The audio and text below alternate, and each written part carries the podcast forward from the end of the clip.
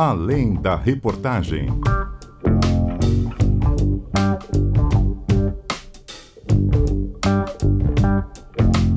Olá para você que nos acompanha no podcast Além da Reportagem. Eu sou Clauson Dutra. A partir de agora nós vamos juntos falar sobre mais um momento inesquecível para a rede amazônica.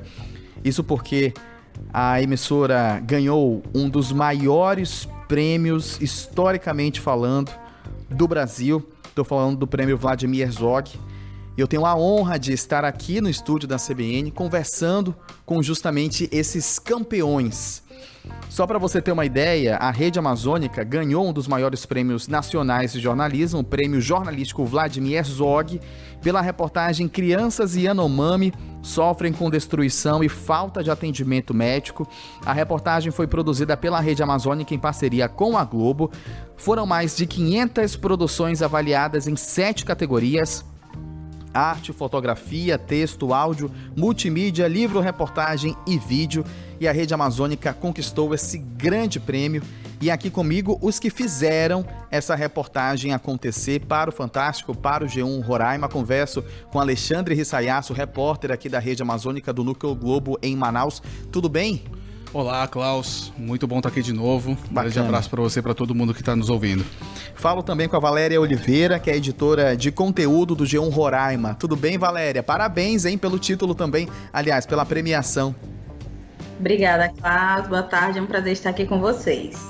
Gente, muita coisa para a gente falar sobre esse prêmio e sobre a reportagem produzida pelos dois em parceria também com outros colegas queridos. Também a lista ultrapassa 10 nomes, né, Rissa? Conta um pouco para a gente esse processo de produção inicial, depois eu quero ouvir a Valéria. Primeiro, falando sobre o pensar essa matéria, pensar essa notícia para ir ao ar. Como foi essa pré-produção? Olha, essa reportagem começou a ganhar vida para a TV Isso. a partir de uma matéria que a Valéria publicou no G1 Roraima, que mostrava a foto de uma criança Yanomami, muito magra, desnutrida, né? E essa reportagem contava todos os detalhes, né? Do que os Yanomami estavam passando, essa epidemia de malária, várias doenças, falta de assistência. E essa reportagem fez com que o Fantástico se interessasse em fazer com que essa matéria fosse para a televisão. Então, a partir dessa reportagem da Valéria, nós nos reunimos, né? É, houve algumas reuniões para decidir se é, teria viabilidade de fazer uma reportagem sobre esse assunto para a TV. Valéria, o Rissa tocou no teu nome porque tudo isso surgiu a partir da reportagem que você produziu para o G1 Roraima. Então conta pra gente como foi essa produção jornalística feita por você. É, então, Klaus, em, em dezembro de 2021, nós publicamos uma reportagem sobre que mostrava uma criança Yanomami desnutrida numa comunidade. Essa, essa reportagem, é, essa foto dessa criança Yanomami, ela havia saído nos principais jornais do, do país e até internacionalmente, havia repercutido. E depois disso, nós começamos a pensar, é, quando nós fizemos essa primeira reportagem lá em dezembro, uhum. as pessoas que nós ouvimos, as fontes, elas falavam que esse, esse problema da desnutrição não era um problema, não era um caso isolado, existia isso em outras comunidades, e que isso estava atrelado ao garimpo, isso era um problema. A gente conversava com, com as pessoas que trabalhavam com a saúde Anomami e todo mundo falava, ah, isso não é novidade. E para a gente era, né? Era chocante ver aquela imagem. E aí nós fizemos essa outra reportagem, que foi a que o Alexandre mencionou, que foi fazendo meio que um raio-x da situação é, Yanomami, que envolvia garimpo, Covid e desnutrição. E dentro dessa segunda matéria, nós publicamos outras fotos de outras crianças, fotos inéditas, inéditas que até então não haviam saído em outros, outros jornais. E isso causou um impacto gigantesco também, porque a imagem, as imagens elas eram pesadas, né? E foi a partir daí que a Rede Globo também se interessou.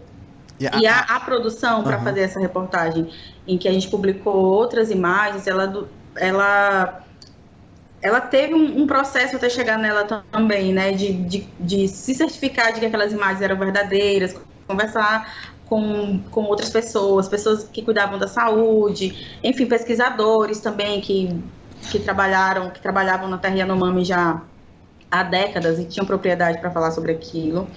E a gente publicou esse material bem robusto, assim, mas que era uma reportagem meio que de raio-x, trazia números, alguns casos, mas que não tinha essa intensidade toda do verdadeiro sentimento e impacto, né? Que foi aqui, aqui o Fantástico conseguiu trazer, né, meses depois. Não, e, e... e, e até caiu a ficha de vocês, que vocês ganharam um prêmio riquíssimo dentro do jornalismo brasileiro, hein, Valéria? Essa, essa, essa ficha caiu ainda ou não? para te falar a verdade, para mim ainda não. Não sei se para o Alexandre. Às vezes eu, né, eu fico, nossa, assim, as pessoas, assim, aqui na rede amazônica, todo mundo ficou muito empolgado com isso, desde que que o, a reportagem foi para final, né? E aí uhum. todo mundo ficava dando energia positiva, né? Não, vocês vão ganhar, não sei o quê. E aí eu falava, gente, não comemora, vamos comemorar só quando não se comemora antes, não existe já ganhou. E aí quando saiu assim, eu fiquei um pouco em choque, obviamente muito feliz, estou muito feliz, porque a gente lembra, né, de todo o processo que foi para chegar até aquela reportagem ao ar. Eu lembro até que ela foi adiada a exibição algumas vezes. Uma das vezes foi por conta do, da morte da Marília Mendonça. O Alexandre até estava em São Paulo, acho que ele lembra também, né, Alexandre?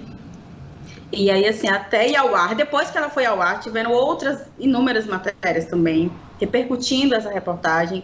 Então, assim, é, eu acho que a, vai cair em algum momento, assim, estou muito feliz, assim, lógico que é, eu até falo, gente, é inacreditável, e todo mundo fala, não, não é inacreditável, a reportagem ficou muito boa, o trabalho de vocês foi muito bom.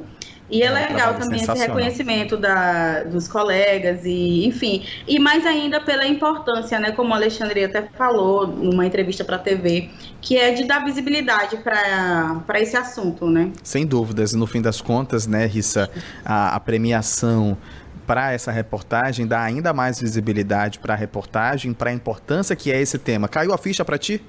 Olha, ainda está caindo. ainda está caindo. É, assim como a Valéria, né? É, a gente sempre tinha essa expectativa, né? Poxa, estamos na final, quem sabe, né? Mas ao mesmo tempo a gente tinha um pouco do a gente tinha os pés no chão, né? Poxa, são mais de 500, Sim. são mais de 500 reportagens concorrendo, enfim. E as outras matérias que foram para a final também, excelentes reportagens, né? Sim. E realmente foi uma, uma, uma, uma grata surpresa saber que, ser informado, ser comunicado que essa reportagem foi a grande vencedora, né? Foi uma.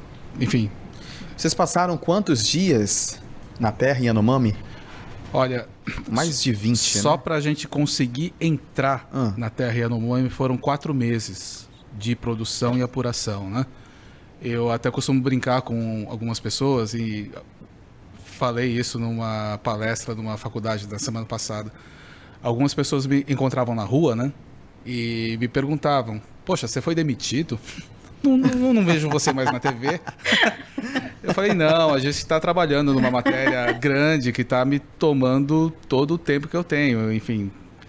E foram quatro meses para a gente encontrar brechas legais, né? Para conseguir pisar na terra Yanomami, que é, é um processo burocrático terrível e que se você não contar com alguns é, algumas brechas que a, que, que a lei mesmo dá, é, você não consegue pelas, pelos meios normais, que seria pedir uma autorização para a FUNAI, depois essa autorização chegar, esse pedido, né, chegar para os indígenas, enfim tem um processo longo, burocrático, lento, mas que a gente conseguiu pular isso e, e assim chegar até os Yanomami. Nossa, né? mas é muito revoltante também, né? Vocês demoraram tanto tempo para conseguir ter esse acesso e é comum até essa demora. E a primeira imagem da reportagem de vocês é mostrando justamente uma draga de garimpo ilegal a poucos metros, justamente, das comunidades Yanomamis, ô Valéria para você ver o, quão, o quanto também uh, é, essa questão uh, da visibilidade e principalmente uh, das dragas, é visível isso nessa região do país. Eles estão lá e a gente precisou de ter, de ter todo esse tempo natural até para conseguir ter acesso a, ao local. É, é, é, é curioso mesmo isso. É, a não, não só a burocracia, mas a logística para se chegar até a terra Yanomami. até Surucucu, que é onde foi a nossa base, uhum. e de Surucucu para as outras comunidades, para essas comunidades que são próximas a Garimpo, é uma logística tremenda, assim. É uma logística que, o, que, até o, dificu, que até o poder público tem dificuldade em chegar. E aí você vê que, embora essa logística seja difícil, o acesso seja difícil, o crime organizado consegue entrar lá dentro de uma forma rápida e fácil e consegue, por vezes, até dominar né, a região. Exatamente, por algum e momento. É, é, assim. Diga. É difícil explicar isso, né? É, é difícil explicar essas condições colocadas, é, é, inclusive de perigo para a própria comunidade indígena, que foi o que vocês mostraram dentro da reportagem, né? Vocês até pontuaram que cerca de 30 mil hoje estão na, na terra Yanomami e o, a porcentagem de garimpeiros ilegais podem ultrapassar cerca de 20 mil. É, basicamente, então, um choque de realidade, né? E principalmente as imagens das crianças, ô Rissa, depois eu quero a Valéria na opinião.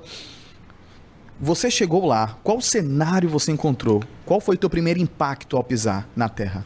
Olha, ainda sobre as dificuldades, bastidores, Sim. né? A gente é, quando nós chegamos até lá, até na base de Surucucu, é, nós é, conversamos com o Júnior Yanomami, né? Ele é uma ele é uma liderança indígena e se dispôs a nos ajudar. Uhum. E eu fui muito claro com ele, né? É, Júnior, quais são as três comunidades onde a situação é pior? Ele olhou para mim e Rio. Todas, Alexandre. Todas. Tem. Eu, eu, eu posso levar vocês para a pior de todas. Então, é essa mesmo que nós vamos. Então, é, escolhemos duas, é, além de Surucucu, né? Fomos para RVTU. Lá encontramos é, uma, uma comunidade abandonada em termos de assistência médica, né? Centenas de crianças magras, esqueléticas, doentes, com febre e com a barriga muito grande, que é um sinal de, de, de, de, de verme, né? E a liderança local ela, ela, ela dizia que há mais de oito meses um agente de saúde não pisava lá. Então aquela comunidade estava sem assistência médica mínima há pelo menos oito meses. Então nós vimos lá é, crianças chorando de dor, chorando de febre, é, adultos também muito doentes, é, algum, alguns bem fracos que mal conseguiam se levantar. Esse foi o cenário que nós encontramos, né? E durante a entrevista, a, uma das lideranças disse, né? Afirmou, a gente, é, nós não queremos morrer. Então, a situação realmente era, era muito dramática. Aí fomos no dia seguinte, né, para a comunidade Charuna, onde o cenário era muito pior. É, embora seja difícil de você dizer isso, né? Mas é um cenário muito pior, muito pior mesmo. Nós estávamos é, lá na base de Surucucu e o Ministério da Saúde acabou des, é, descobrindo, entre aspas, né, que nós estávamos lá fazendo essa apuração, né? E determinou que um técnico de enfermagem deles fosse nos acompanhar uhum. para mostrar serviço, entre aspas, né? Ok, vamos lá. Chegamos em Charuna. É, o que antes era um cenário muito difícil de você descrever em RBTU, em Charuna era muito pior porque você via crianças chorando de dor, chorando, muito magras, esqueléticas, barrigas enormes, é, sem assistência alguma, é, muita gente, é, muita gente não, eu acho que todos o, os indígenas de lá com malária. Eles faziam pedidos a vocês, repórteres, imprensa, câmera? Eles falavam, a, a, a, a gente precisa de atendimento médico. Uhum. Porque malária é uma doença de fácil tratamento. Uhum. E há mais de oito meses eles estavam doentes com malária e não conseguiam receber o mínimo de atendimento médico. E aí teve duas cenas que me marcaram bastante. Uma nós estávamos, estávamos com o é, agente de saúde, né? E ele foi cercado por, por vários indígenas, doentes, todos doentes. Aí ele acabou é, confessando, entre aspas, né? Poxa, eu, eu precisava de remédios para di, é, di, é, diagnosticar malária, precisava de remédio X, Y, Z. Na mala dele só tinha dipirona. Que não servia para nada, só abaixar a febre, mas não ia ter efeito prático algum. Daqui uma hora ou duas a febre ia voltar, enfim, os sintomas iriam voltar. Então a gente registrou um sentimento de, impotência muito grande nele, né? De ser um agente de saúde e de não poder fazer é, absolutamente nada. E ele pesando as crianças, né? Crianças com de, de, de dois anos pesando menos de 10 quilos, é, esqueléticas mesmo. Crianças de 4 anos pesando 11 quilos. Enfim, é um cenário muito parecido com o que a gente assistia né, em, documentários sobre a fome na África. Uhum. Crianças extremamente magras, barrigas enormes, muito doentes e abandonadas à própria sorte. E aí, uma, uma indígena de uma comunidade vizinha viu o nosso helicóptero pousando em Charuna. Ela com a filha muito doente, extremamente doente, fraca, debilitada, imaginou que fosse um, um, um helicóptero da saúde indígena pousando lá. Então ela, ela, ela decidiu sair da comunidade dela e ir até Charuna. Uma hora e meia remando, sem parar para chegar até Charuna. E lá a filha dela estava muito doente, ela não conseguia ficar em pé, ela chorava de dor. E a outra amiga dela, que também estava com uma outra criança, também muito debilitados. E aí não tinha vaga no helicóptero para levá-las até Surucucu, que tinha uma estrutura mínima, mas tinha, né? Elas teriam que entrar na fila de espera do helicóptero. E mesmo com um estado muito grave, havia outras cinco ou seis crianças na frente delas. Em estados gravíssimos. Gravíssimos. Piores até. Então foi uma situação onde a gente presenciou um abandono total por parte do Estado, por parte do poder público, né? Porque nós vimos de tudo lá. O garimpo a menos de 200 metros, com uma draga gigantesca, destruindo tudo, jogando mercúrio no rio. Nós vimos indígenas doentes, morrendo. É, naquela semana, duas crianças é, haviam morrido. Nós vimos é, indígenas é, implorando por remédio e sem assistência alguma abandonados, né? Literalmente abandonados. Então são imagens que dificilmente nós iremos esquecer, né? E, e esse prêmio, como a Valéria bem disse, né?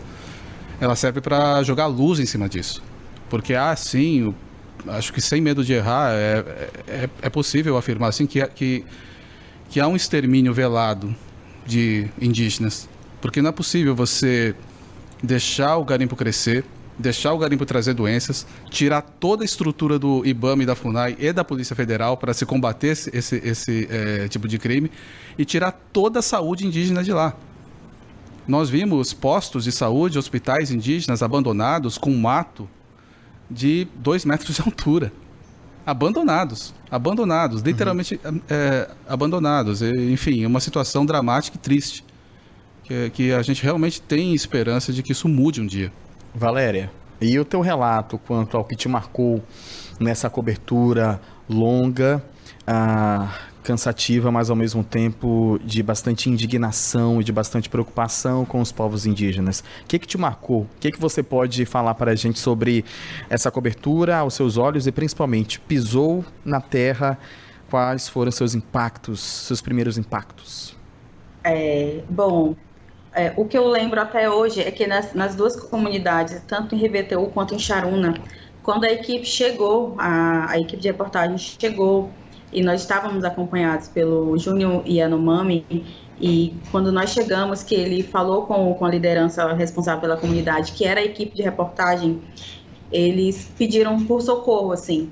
eles é, falavam que bom que vocês estão aqui, vocês vão nos ajudar. Porque essa ida para para fazer essa reportagem foi também muito um apelo das lideranças indígenas locais e das lideranças indígenas das comunidades. Eles pediam que uma equipe de reportagem, que alguém fosse lá ver de perto e mostrar que a realidade era tão dura quanto a realidade das imagens, né, das fotos que saíam vez ou outra na imprensa. E em Charuna, assim, o, o, o relato, que não chega nem a ser um relato, mas é, ver essa, essa situação dessa mãe que remou por, por horas debaixo de um sol quente com um filho recém-nascido no colo é, em busca de ajuda é, me marcou bastante. Porque você vê que realmente estavam em abandono total para ela se submeter àquilo, sabe? A criança dela já estava muito doente e chega lá na comunidade, ela vê que não era o helicóptero da saúde ou que ela iria entrar numa fila que já havia outras pessoas mais doentes que a filha dela. Era chocante assim, e você olhava para aquela realidade, para aquela situação e você ficava pensando como que será que estão em outras comunidades e como que elas conseguem sair disso, sabe? Existe uma solução para isso? E assim, triste, triste as crianças bastante magras, assim, crianças de 9 anos, 5 anos, pesando 90% menos do que deveria pesar, sabe? E aí você via no olhar daquelas pessoas a tristeza, assim, não, não existia o, os adultos da, da, né? comunidade, né? homens e mulheres doentes, os homens que poderiam, é, enfim, buscar alimento para para eles também muito doentes. Então, assim, era uma comunidade inteira doente, uma comunidade próxima a um garimpo e que estava totalmente à mercê da própria sorte, assim. E desespero também, né? Porque imagina só, o Rissa falava para a gente aqui de uma mãe com um filho sair de uma comunidade para outra remando, remando, remando abraçada durante uma hora e meia, achando que o helicóptero em que vocês estavam era um helicóptero uh, de ajuda médica. Imagina só. E aí chegar naquela localidade tinha até gente que poderia ajudar, só que tinham outras crianças piores à frente, né? Uh, chama a atenção esse detalhe também, porque é, imagina só o quanto oito meses. A gente está falando de oito meses de crianças que não conseguiram ter acesso a absolutamente nada, nenhum medicamento, absolutamente nada. É, vocês tinham tradutores ali próximos, né? Uh, o que que uh, os, os representantes falavam para vocês nessa oportunidade, quando iam, levavam vocês para todas as comunidades? Qual era o discurso dele? Olha, era um discurso padrão, digamos assim, né? Uhum. Porque é. todos reclamavam que estavam sem atendimento médico, a ausência total do Estado é, é, nessa parte, né? É, sem remédio, sem assistência médica, os postos de saúde é, próximos, né, que serviriam para dar um alívio, pelo menos, fechados, sucateados, é, e ao mesmo tempo, né, o garimpo invadindo a área Yanomami de uma maneira muito rápida. Era isso que eu ia perguntar para vocês. Uh, atrelado ao que vocês já estavam mostrando, Valéria e Rissayasu, tinha também um garimpo legal. Uh, eles sabiam que estavam sendo filmados? Vocês passaram por alguma represália ali? Nessa primeira semana, é, nós, nós conseguimos passar até que desapercebidos. Uhum. Porque, enfim, são mais de 20 comunidades é, Yanomami, né? Espalhadas na, é, pela reserva. Então, nós conseguimos passar de uma certa forma, né, desapercebidos. Mas nós vimos é, barcos, né, é, embarcações com garimpeiros passando próximo da, da é, comunidade onde nós estávamos. E o que nós presenciamos mesmo foram os efeitos da presença do garimpo. Né? Ah, o rio é, totalmente contaminado por mercúrio, né? É, água potável não existe e nós víamos, assistimos, né, crianças, adultos, é, enfim, bebendo essa água, água, bebendo essa água. Nossa. E aí você, ao mesmo tempo, você via as, é, as consequências disso, né?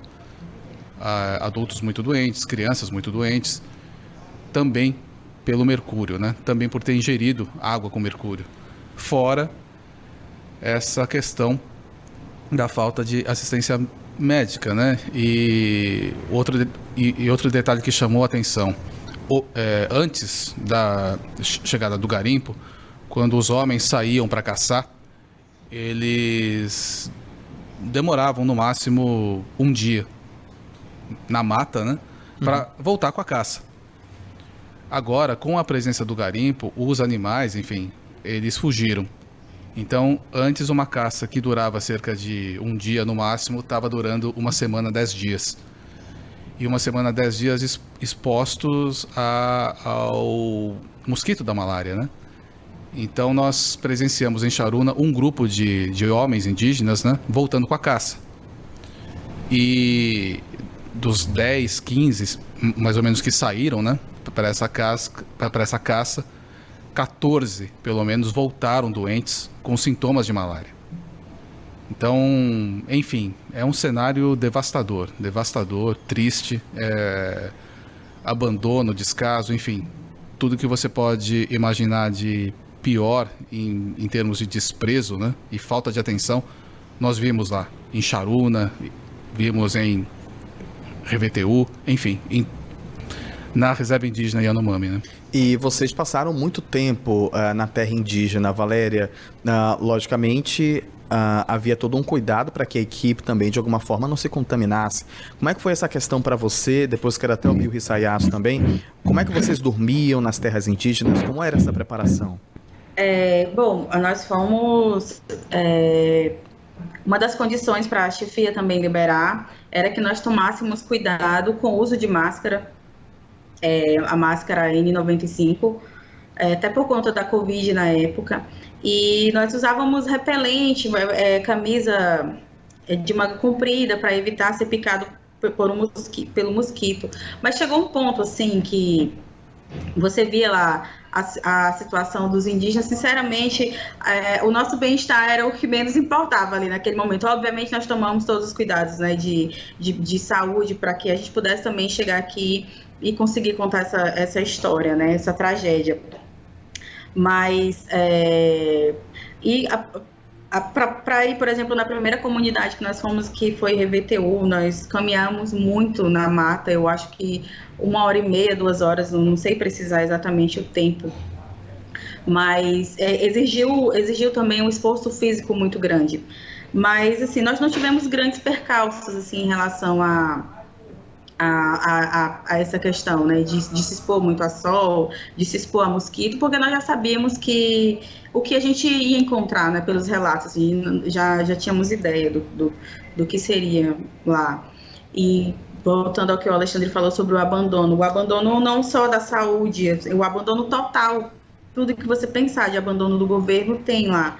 Porque tem o abandono da saúde, que não consegue ofertar o mínimo para aquela população tem o abandono na segurança, que uma comunidade à margem de um rio, onde é, tem trânsito de garimpeiro a toda hora, de barco, de lancha, é, draga de garimpo próximo. Então você vê que, que, que, não tem, não existe presença do, do Estado e que aquela região ela está tomada mesmo por garimpeiros. Para você ter uma ideia, os indígenas eles reconhecem o barulho do helicóptero do garimpeiro, do barulho do helicóptero da saúde. Eles sabem quando, quando o avião é de garimpeiro, quando não é, de, de tão é, de tão que aquilo já invadiu o espaço deles, sabe? Uhum. Mas chama bastante atenção também ah, o, o, o, o, o que vocês levaram e cuidaram de si, inclusive até dentro das comunidades e falaram isso para todos nós, né? Trouxeram a reportagem para todos nós. Tem uma imagem do Rissayasu, por exemplo, na, na, própria reportagem, segurando alguns, alguns, algumas cordas para passar de uma ponta a outra no rio, né? Então, esse procedimento aí, esse andar de vocês a mais de uma hora e meia para chegar numa outra comunidade, foi um procedimento comum nessa época, né? Durante a viagem. Sim, sim. É... Essa imagem, ela ela chama bastante atenção, né? Porque passar pelo rio, atravessar o rio, era a única maneira de chegar até a comunidade RVTU. É um trajeto que todos eles fazem. Sim, sim. E nós, né, sem muita habilidade, sem sim, muita sim. familiaridade, é, Nossa, eu não sei se eu caí, talvez eu caísse. Graças a Deus conseguimos, né? não vou mentir, não. Eu vi o vídeo, rapaz. É, talvez eu caísse ali. Você mandou bem, Rissaia. É, Segurou bem ali nas cordas. É, uma, uma dica do Júnior Yanomami, né? Olha, se cair, não solta a corda. Porque se soltar a corda, meu amigo, você vai parar lá, lá em Boa Vista. cheio, imagina a correnteza forte. É. Ali eu tremi na base, olha, foi o momento que eu senti medo. Atravessar de um lado para o outro segurando uma corda. Era um cipó, era um Era um cipó, né? Era, uma, um cipó. É, Resistente. Cipó. Os próprios indígenas é. É, fizeram lá. É, exatamente. Além desse percalço, outro percalço chamou a atenção de vocês, não só a andar durante uma hora e meia na trilha, mas durante a trilha também, ou antes disso, alguma outra coisa de detalhes ou curiosidade chamou a atenção de vocês? Olha, teve um bastidor, acho que bem interessante, é, que nós acabamos presenciando foi que, enfim, nós fomos até a reserva eh, Yanomami porque nós recebemos uma carta convite das comunidades indígenas. Isso. E aí não, é, não tivemos que passar pelos órgãos do governo, FUNAI, Ministério da Saúde, porque o próprio STF garante né, que se a comunidade faz o convite, os donos da terra fazem o convite, não há necessidade de um, de um, de um órgão de Estado ratificar isso. Uhum. Então, quando nós estávamos lá, é, um dos enfermeiros que, que estava nos acompanhando acabou comentando, enfim, essa notícia caiu lá em Brasília, lá no Ministério da, lá no Ministério da Saúde.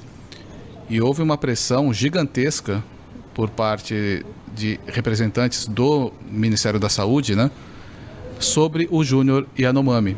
Eles ligaram no único orelhão lá da base de Surucucu, né? Um orelhão. Um orelhão. E falaram com ele várias vezes. E, e uma delas nós acabamos presenciando a conversa, né? Do tipo, do outro lado, diretores e coordenadores gritando aos berros, né? Dizendo que eles iriam mandar a Polícia Federal lá para tirar todo mundo de lá. Porque estávamos cometendo um crime, né? E o Júnior, muito sabiamente, disse: Olha, não estamos cometendo crime nenhum. Eu moro aqui. Eles são meus convidados, eles moram aqui. Então, enfim, houve uma discussão mais acirrada, né?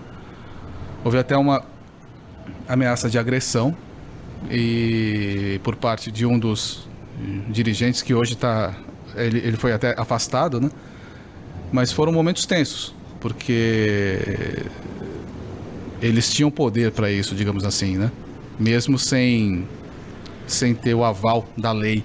Mas eles poderiam fazer uma, um, um tipo de pressão mais ostensiva para que essa reportagem ela não fosse é, exibida, não fosse veiculada, enfim.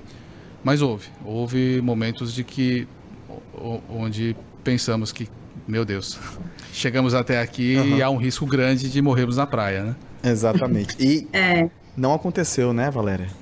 É, não aconteceu, e assim, uma preocupação aí ainda desse momento que o Alexandre acabou de falar, uhum. é que lá é, é, zero comunicação, lá não tem nada de comunicação, a comunicação que existe em Surupucu, que é considerada ali o centro da terra Yanomami, onde tem uma estrutura um pouco melhor, é, a comunicação lá é radiofonia, que é o meio que os enfermeiros usam para fazer as remoções, atender os pacientes, e esse orelhão, que ele funciona às vezes, assim, ele não funciona durante o dia inteiro. Então, assim, não saber o que estava acontecendo aqui também preocupava, porque não tinha WhatsApp, não tinha como você ligar e saber qual era o tom que eles estavam tendo aqui. A gente sabia pelas ligações que o Júnior recebia, né? Inclusive nesse dia onde foi o dia mais tenso, assim. Então, a gente não tinha nem como se preparar se, se caso o governo, enfim, tivesse planejando algo contra a gente, entre aspas, digamos assim. Então, é, já estava quase no fim da nossa viagem. Então, o que a gente fez foi, ah, não, não estamos aqui é, não entramos de forma clandestina, estamos aqui com o dono da terra. O Júnior Recurari, ele é lá de Surucucu, a comunidade dele é lá. Enfim, nós, nós, estávamos respaldados, né? Mas a apreensão maior que dava era essa, no sentido de você não saber o que estava acontecendo, né? Você não tinha comunicação e não tinha como saber, era meio que esperar o que poderia acontecer. Eu lembro até que no dia que nós marcamos para voltar, é, a empresa que a gente contratou mandou o gerente lá, que o gerente também é piloto, mandou o gerente para buscar, para garantir que nós íamos sair de lá dentro da data prevista, sabe? Assim, vamos buscar os repórteres, os jornalistas que estão lá, vamos garantir que eles vão voltar para Boa Vista e que vai ficar tudo certo. Curioso até. Exatamente, sem dúvidas. Agora, me chama a atenção também é, 17 minutos de matéria no Fantástico. 17 minutos é muito tempo, reportagem especial, você já ouviu, durou muito tempo. Tem uns que nos escutam que são muito fãs da forma como jornalistas pensam a notícia, como pensam escrever um texto especial.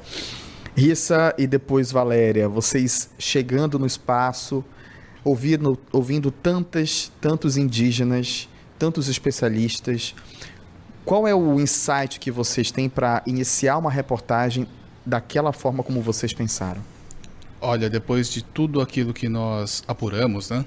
É, gravamos, enfim, porque a, é, além de, de, nós ficarmos uma semana, dez dias com o, os indígenas, houve um retorno lá em Surucucu, cerca de menos de, um, de uma semana depois, porque houve uma, uma operação da Polícia Federal na reserva Yanomami. É, aí também nós acompanhamos essa operação, né? É, cerca de oito garimpos foram destruídos, né? Máquinas incendiadas, é, houve até um garimpeiro que foi morto é, durante a ação. E então nós juntamos esses dois materiais é, e a gente tinha certeza de que, que nós tínhamos em mãos um, um material muito rico. Porque por mais que a gente conseguisse falar sobre os Yanomami, é, ouvindo é, especialistas, falando com pessoas que já tiveram algum tipo de convivência com eles, você estar na terra, você pisar na terra, você mesmo falar com eles e ver tudo aquilo que eles estavam passando, né? É muito diferente. Então, em cima, em cima desse contexto, né?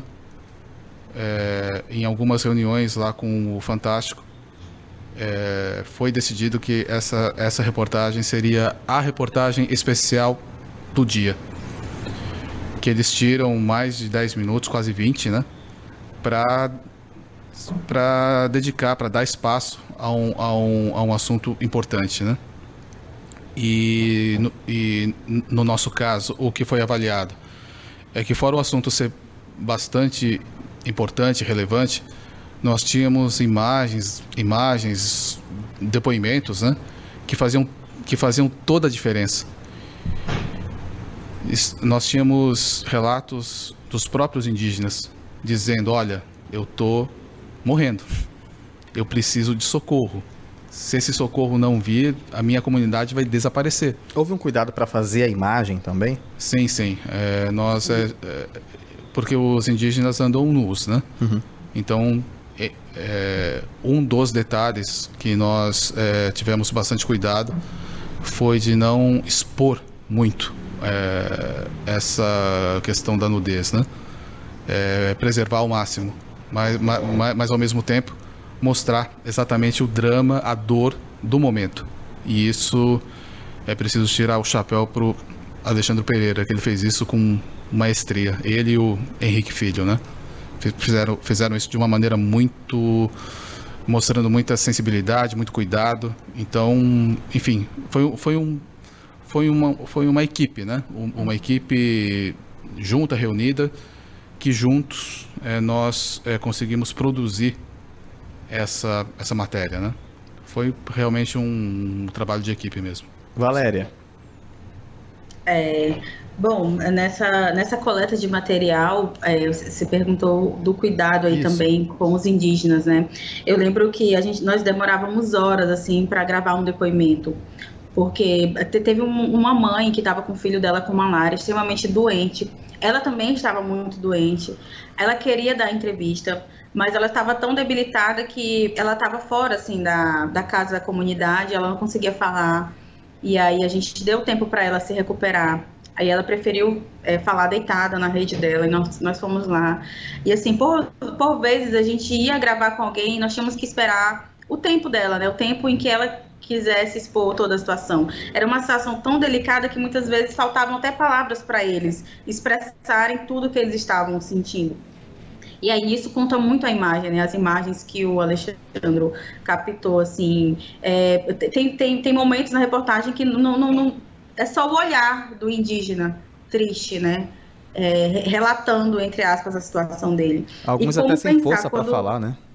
Hã? Alguns até sem força para falar, imagina. Sem força, exato. Tinha uma senhora que ela, nós chegamos na comunidade, ela estava no sol, porque ela estava com muito frio por conta da malária, e, eu, e ela ficou horas, horas, horas no sol com, acho que com o filho dela, uma criança ao lado dela. Essa mulher ela se tremia. Tem essa imagem dela também na uhum. reportagem. Ela se tremia é, de frio, mas ela estava no meio do sol, assim, ela estava com malária. E uma coisa curiosa também que a gente falava, como que vocês sabem que é malária? Eles já sabiam, não precisava de exame, sabe? O, o, o olho amarelo, aquele sintoma de febril, de frio no meio do sol, enfim. E aí, quando nós chegamos, nós, nós tínhamos muito, muito material, nós tínhamos muito material captado de celular, muitos personagens. E aí eu lembro que uma das primeiras coisas que a gente fez foi sentar e ver o nome do, do, dos personagens, quem a gente ia usar, quais histórias é, iam ter destaque, porque além das comunidades, nós pegamos também histórias de pessoas que estavam no posto de Surucucu, que quem vai para Surucucu já está numa situação extrema, de extrema gravidade, assim, que foi a pessoa que conseguiu ser removida da comunidade para o posto. Lá do posto ele fica internado ou vem para Boa Vista. Quando vem para Boa Vista é porque está pior ainda. Então nós pegamos muitos, muitos relatos de pessoas que estavam internados lá em Surucucu, naquela enfermaria que é onde o Alexandre fez, fez algumas passagens, aquele lugar escuro, um pouco até sombrio, né, com poeira. E aí sentamos e fomos ver quais eram os personagens que nós tínhamos, as pessoas, os relatos, as histórias. Eu lembro que a gente colocou tudo isso no papel. E eu não fui nessa, nessa segunda viagem, que foi a, a viagem da operação, porque coincidentemente estava de férias nesse período e eu estava de viagem marcada. E aí deu certo de fazer a viagem, a primeira etapa da viagem para Surucucu, e na segunda eu já não estava mais em Boa Vista, né? Fiquei uma semana fora, que foi exatamente a semana que o Alexandre foi acompanhar a operação. E aí, quando eu voltei, eu lembro que fiz contato com ele, me passou todo o relatório do que tinha rolado, dos garimpos destruídos e das histórias bem parecidas também. Posto é, com um mato dentro, é, pista tomada por garimpeiro. E aí, quando, quando a minha reportagem, assim, foi a primeira vez, na verdade, que eu trabalhei numa produção tão intensa de TV. Eu trabalho aqui no dia a dia, né, com a TV, mas uma produção tão intensa como essa, e eu vi o, o quão trabalhoso é. Eu lembro até que o Alexandre uma, uma vez me olhou e falou assim: viu como não é fácil ser repórter de rede? Não é. Tiro todo o meu chapéu, tem toda a minha admiração, porque realmente não é. E aí, enfim, tabulamos tudo e fomos ver de onde começar, né? O Alexandre cuidou da parte da, do texto da TV, é, fiquei aqui com a parte do texto do G1, mandava para ele, Alexandre, vamos fazer dessa forma. Eu lembro que a reportagem do G1 ela já foi até objeto de, de estudo no mestrado que tem aqui, e o pesquisador que estudou ela identificou que ela tem 89 parágrafos. Eu não havia parado para contar. e fiquei surpresa, né? 89 parágrafos. Mas tanto de texto que tem nessa reportagem, né? Você escreveu, é Caramba. Quase um TCC é que rendeu prêmio. De 19 minutos, né? e quantos parágrafos teve a tua reportagem, Rissayasu? Olha, não consigo contar. Não consigo contar. É, algum pesquisador tem que fazer isso pela Algum gente. pesquisador já imaginou? Depois que passou dos 25 parágrafos, eu já parei de contar. É. e como é que grava o off também, com tantos parágrafos? É. Olha, é, para a gente gravar um, uma matéria para o Fantástico, por ser um programa onde as matérias especiais, né, elas têm um peso maior, um espaço maior, a gente tem uma narração um pouco diferente. Nós somos orientados né, a ter uma narração um pouco diferente. Dá mais vida, é, digamos assim, né, para aquilo que nós estamos relatando. Então, na Globo, a gente conta com o apoio da Leni Quirilos, que é uma fono excepcional ela nos ajuda muito e, e, e para gravar o off dessa matéria, ela foi engraçado que ela, que ela foi lá num sábado à noite Vamos gravar, Alexandre, vamos gravar. Daí eu já, eu já tinha gravado uma vez, né? Ela ouviu, ah, bacana tal, mas vamos é, ajustar isso aqui, isso aqui, isso aqui, isso aqui, isso aqui. Enfim, ficamos lá umas duas horas.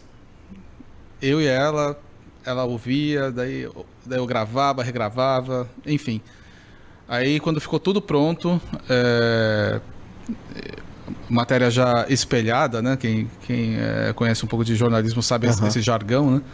Aí ocorreu aquele infeliz acidente com a Marília Mendonça, né? Aí a matéria caiu, mas ela, ela, ela, ela tinha espaço pro, pro, pro, pro, pro, pro jornal. Mas só que a direção decidiu adiar por mais uma semana, porque ela não teria é, a repercussão que teve se ela fosse veiculada no mesmo dia da morte uhum. da Marília Mendonça, né? Aí eu acredito que foi uma decisão muito muito sábia, né? Porque Acertada. a gente conseguiu ter o espaço, a repercussão que a história merecia. É, e, e, foi uma baita história. Eu lembro que você cobriu o caso do Embruno e agora essa questão dos Yanomamis. Qual vai ser a próxima, Rissayasu? o Rissayasu ele não para, né? Essa é a verdade. Não a gente tenta para, falar com ele, ele tá numa missão. O Rissa não para. E são sempre grandes missões, até é. porque é grande a qualidade de Rissayasu. Eu que agradeço, hein? Eu vou, eu vou pedir aumento aqui. Isso é até curioso, é. É, eu contando, né, pra minha família, ganhamos o prêmio, não sei o que, aí, aí todo mundo, ah, ah, já sabia, não sei o que, a matéria ficou muito boa, mas vai ter aumento? Falei, gente, então. Ai, deixa abaixo, né? Deixa abaixo. É, deixa abaixo. Exatamente. Nós ganhamos mais trabalho, mas afinal de contas a gente mas, gosta é. também de ver o produto final, o impacto que o produto final causa, não só para quem acompanha, mas principalmente aos órgãos que precisam fiscalizar. Até porque são é, para esse fim que as matérias são feitas, principalmente quando uh, nós temos terras e anomames totalmente esquecidas por órgãos públicos, como no caso da saúde também, né? Pós-matéria, repercussão, principalmente na área do Ministério da Saúde, qual foi? Olha. É... Resolveram o caso, não resolveram, disseram que ia. Então, na prática, a situação ela até piorou, infelizmente. É, nós recebemos aí algumas imagens recentes e infelizmente a situação dá para afirmar que piorou. É, logo após a veiculação da reportagem, o diretor, né, do de Yanomami, que que foi o uhum. que, que foi aquele que nos deu a entrevista, ele foi é, exonerado e na prática, infelizmente, poucas mudanças ocorreram, né? Os Yanomami receberam uma grande quantidade de doações por, por parte de várias ONGs, né? ONGs, artistas.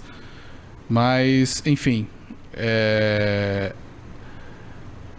a gente não pode falar ainda, mas eu acredito que muitas, muitas mudanças, né? muitos acontecimentos relevantes a gente ainda vai poder contar numa próxima oportunidade, né? Mas no momento, é, pouquíssimas mudanças aconteceram, infelizmente. Foram só doações, é, cerca de duas toneladas de alimentos e remédios.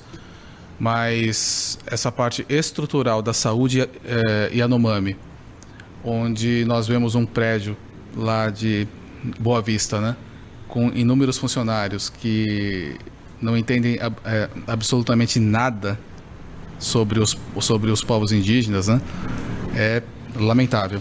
Ah, por aí a gente começa a entender o porquê que a máquina, que a máquina não funciona. Que durante a, a que durante a pandemia da Covid, os indígenas receberam é, milhares de comprimidos de milhares de comprimidos de, de cloroquina sem nenhuma eficácia, né? E quando eles mais precisam de cloroquina para tratar a malária, eles não têm. E morrem por causa disso. Então, é, aí a gente começa a ver quem são os funcionários que uhum. estão lá no Dissei Yanomami. Infelizmente, tem muita indicação política. Seria o mesmo que nós colocarmos um médico cirurgião para cuidar de uma empresa de construção civil. Só porque esse médico cirurgião ele é amigo do, do dono, né? uhum. né? É triste, viu? É triste. É bem lamentável mesmo, né, Valéria? O rescaldo final da matéria que recebeu o prêmio fica como reflexão e sugestão para, inclusive, a própria organização, aliás, o próprio, não só o Ministério da Saúde, mas organizações de saúde entendam que tem um povo ali que ele precisa ser atendido não só com médicos, mas com mantimentos, mas também com estrutura, que é também o que eles pedem, e também a retirada dos garimpeiros ilegais naquela região, né? É, com, com tanto com estrutura como com dignidade, né? Isso, com o mínimo é que você é pode isso. oferecer a é um, mínimo, né? ser humano, né? E é um mínimo, a gente está falando do básico, né? A gente não está falando é. de coisas extraordinárias, assim. E, e, assim, a, a reportagem é, veio para mostrar que, que não estava nada bem, que, que na verdade estava tudo muito ruim, né? E que precisava, precisa, na verdade, de alguma interferência. Uhum. É, piorou, depois dessa reportagem, nós noticiamos aí ao longo desse ano outras tantas mortes é, por verme, crianças que, que morreram porque não tinham tratamento de verme. Imagina uma criança morrer por verminose, né? É, e nós, nós vimos ainda mais o sucateamento num, numa, num desses postos que o Alexandre foi na, na, na segunda etapa da reportagem. É, o posto foi tomado por garimpeiro. É, o garimpo avançou tomaram a pista da, que dava acesso lá, a equipe de saúde teve que sair. Hoje em dia não, não tem mais equipe de saúde para atender a, a comunidade, a, os indígenas daquela região, daquela comunidade. E já tiveram inúmeras decisões judiciais também, mandando que o governo retire garimpeiros, mas é uma realidade que persiste ainda, mas que a gente espera que um dia a gente possa contar essa história de uma forma diferente, né? A gente continua com essa pauta, continua com esse assunto, é, não é mais do mesmo, é um problema que é, está tirando vidas das pessoas, né? Crianças. É. Valéria Oliveira, editora de conteúdo do G1 Roraima. Alexandre Israiaço, repórter aqui da Rede Amazônica do Núcleo Globo em Manaus. Parabéns pela reportagem de vocês, parabéns pelo prêmio. É, vou ler aqui outros que participaram também dessa premiação, é, dessa produção que nós recebemos o prêmio. Nós temos aqui o Alexandre Rissaiaço, além da Valéria, temos o Alexandre Pereira, o Henrique Filho, Luciane Marques de Oliveira, Wagner Luiz, Gustavo Pereira Pacheco, Everton Altafim, Anderson da Silva, Luciano Abreu, também fizeram parte da equipe e foram premiados também. Parabéns, parabéns, Rissa. A gente pergunta qual será a próxima de Rissaiaço e eu tenho certeza que a próxima será algo tão bom quanto. Rissayasu não para. Parabéns, Rissayasu, pelo prêmio. Primeira vez, primeiro prêmio. Vladimir Herzog. Sim, sim. Esse, é, esse foi, o, foi o primeiro prêmio, Vladimir Herzog, que ele significa muito, né? Porque, por uma feliz coincidência, né? Nós ganhamos esse prêmio no, no ano que a região amazônica completa 50, 50 anos, anos, né? É verdade. E esse prêmio ele, ele vem para mostrar o valor do jornalismo aqui do norte do país, né? Porque até então é, a, havia uma certa sombra, digamos assim, em cima dos nossos profissionais, né? Que era uma grande injustiça porque aqui existem profissionais fantásticos, maravilhosos. É, eu aprendi muito trabalhando com a Valéria. É uma jornalista com J maiúsculo, com O maiúsculo, R maiúsculo, enfim. ela, é, ela é fantástica, ela é excelente. A visão, a sensibilidade, enfim. Tudo que você pode encontrar de melhor numa jornalista, você encontra na Valéria. Então, esse prêmio serve para mostrar que existem aos montes aqui no norte do país diversas, centenas de valérias. Então, que ele sirva para dar luz para essa questão do descaso com a, com a saúde e, é, Yanomami, né? A gente fica até um pouco emocionado, porque cada vez que a gente fala sobre isso, é, é, as imagens voltam e, enfim, é, é tudo muito triste. E mais revoltante ainda saber que nada mudou, até piorou, né? Mas esse prêmio serve também para mostrar o valor do jornalismo aqui do norte do país. Então, eu acredito que ele veio em, em boa hora. Nos 50 anos da Rede Amazônica, com um trabalho de peso no Fantástico e dando aí é, nomes né, aos grandes profissionais que fazem parte aqui da Rede Amazônica e que levam não só essa matéria, mas dezenas de centenas de outras, né, com o mesmo padrão de qualidade para o país inteiro. Valéria? É, bom, agradecer aí, principalmente agradecer é, ao Alexandre por me incluir nessa, né? Eu lembro ainda dos primeiros passos dessa reportagem que ele falou, não, a Valéria tem que estar, tá, porque tudo começou lá no G1 Roraima, mas assim, na verdade, tudo, tudo deu certo mesmo pelo entrosamento da equipe. E por isso que o Alexandre falou, nós temos excelentes jornalistas aqui na região norte, principalmente na rede amazônica. Né? Tenho, tenho muito orgulho de ter feito parte da equipe, de poder ter tido a oportunidade de trabalhar com o Alexandre principalmente. É, depois disso saiu uma outra profissional. A gente vê que o jornalismo ele não precisa ter pressa, ele precisa ter paciência e persistência trabalhando com o Alexandre. E que no fim tudo se resolve, né? Assim, o Alexandre é uma pessoa paciente, enfim, foi um professor. E eu espero, deixo claro aqui, poder ter a oportunidade de trabalhar em outros momentos também com o Alexandre.